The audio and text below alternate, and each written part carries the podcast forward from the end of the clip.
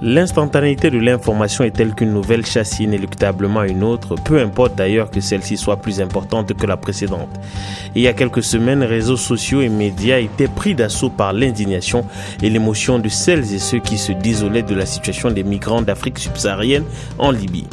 Tentant de traverser un pays qui n'a plus d'État que le nom, ces migrants sont pour une part non négligeable d'entre eux interpellés par des groupes armés locaux pour être littéralement vendus afin de servir d'esclaves comme le révélait la chaîne américaine CNN.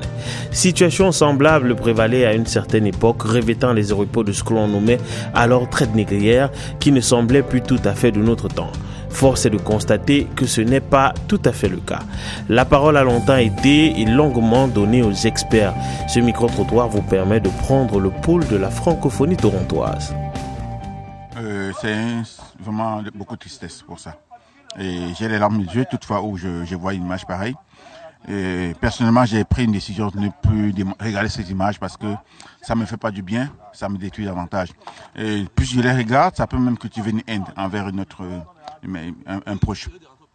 Donc euh, je dis seulement beaucoup de courage à ceux qui vivent ce de situation et si d'autres peuvent m'écouter, d'arrêter de faire ce genre de choses parce que nous sommes tous des humains et on est tous égaux. Bah, je pense que euh, moi personnellement en tant que citoyenne, euh, citoyenne du monde et, et autres, ce qui m'a le plus choqué et puis aussi en tant qu'africaine, c'est de voir que c'est une chaîne internationale qui finit par révéler un scandale pareil. Euh, J'aurais aimé que ce soit des Africains, des journalistes d'investigation africains qui euh, sont sûrement au courant, mais qui n'ont peut-être pas euh, les rédactions qui les suivent, euh, que la presse ne soit pas assez libre, en tout cas pas assez subventionnée pour pouvoir aborder ce problème. Et c'est une bonne chose finalement que ce soit maintenant aux yeux de tous. Mais je pense que ce problème est quand même africo-africain. La Libye est un pays du continent, donc c'est pas comme si ces exactions et ces violences étaient subies en dehors du continent. Je pense que c'est important qu'on puisse regarder en Afrique ce qui ne va pas entre Africains et arrêter d'attendre que l'aide, les solutions viennent d'ailleurs. Et quand on voit la réaction internationale, on voit quand même qu'il y a plus de présidents non africains qui s'insurgent, qui essayent de faire quelque chose et que malheureusement, on entend très peu les dirigeants africains, on entend très peu l'Union africaine trouver des solutions, s'indigner, même si là ça commence un peu à se décanter, mais euh, je regrette en tout cas que les Africains ne soient pas assez mobilisés. Parce que si ça se passe en Libye, peut-être que ça se passe dans d'autres pays, parce que euh, certaines minorités en, en, Afrique du Nord souffrent aussi.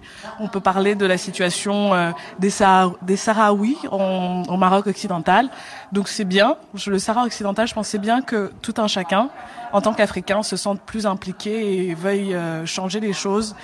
Et euh, un peu comme ce qui se passe avec les femmes qui finissent par dénoncer leur bourreau, ce serait bien que les Africains dénoncent les mauvaises pratiques entre Africains. Je, je, je, pense que euh, ce qu'on a vu, c'est dont on a été tous témoins à la télévision, euh, c'est une grande hypocrisie, euh, dans le sens où c'est un phénomène qui, qui existe déjà depuis plusieurs années. On a juste essayé de le touffer ou de ne pas en parler. Euh, voilà, mais c'est abominable. Enfin, dire abominable, c'est même pas c'est même pas assez.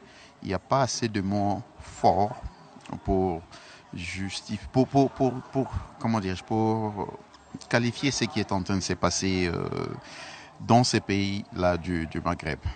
Voilà. Donc c'est euh, c'est inhumain. C'est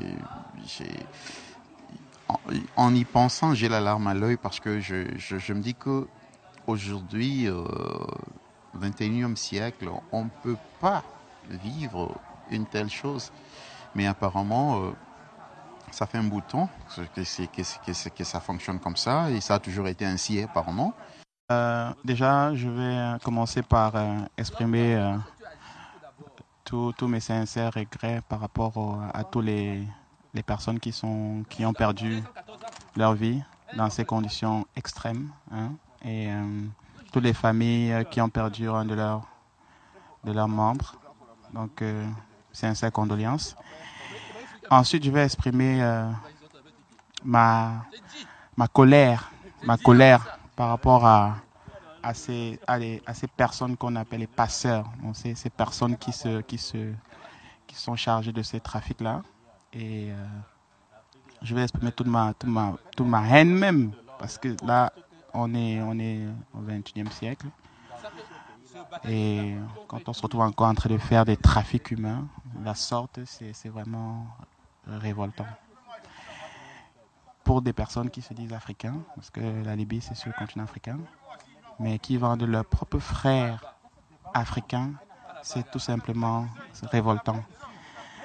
Euh, je, veux, je veux passer un message à nos chefs d'État africains pour qu'ils euh, fassent tout ce qui est en leur pouvoir. Certains l'ont déjà fait, hein, la plupart d'ailleurs. On a vu au Cameroun, on a vu en Guinée, on a vu au Niger. Euh, rapatrier leurs fils et filles. Donc je, je, veux, leur adresser ce message qu'ils qu redoublent d'efforts pour que, tous, tous, ces enfants-là soient, libérés. Et il faudra aussi que ces personnes qui commettent ces crimes-là soient punies. Parce qu'il ne suffit pas seulement de faire des rapatriements, mais il faut que ces réseaux soient, démantelés et, qu'on donne des leçons, euh, leçons qui feront que plus jamais ce genre de choses ne se reproduisent, non seulement sur le continent africain, mais partout ailleurs dans le monde. Voilà.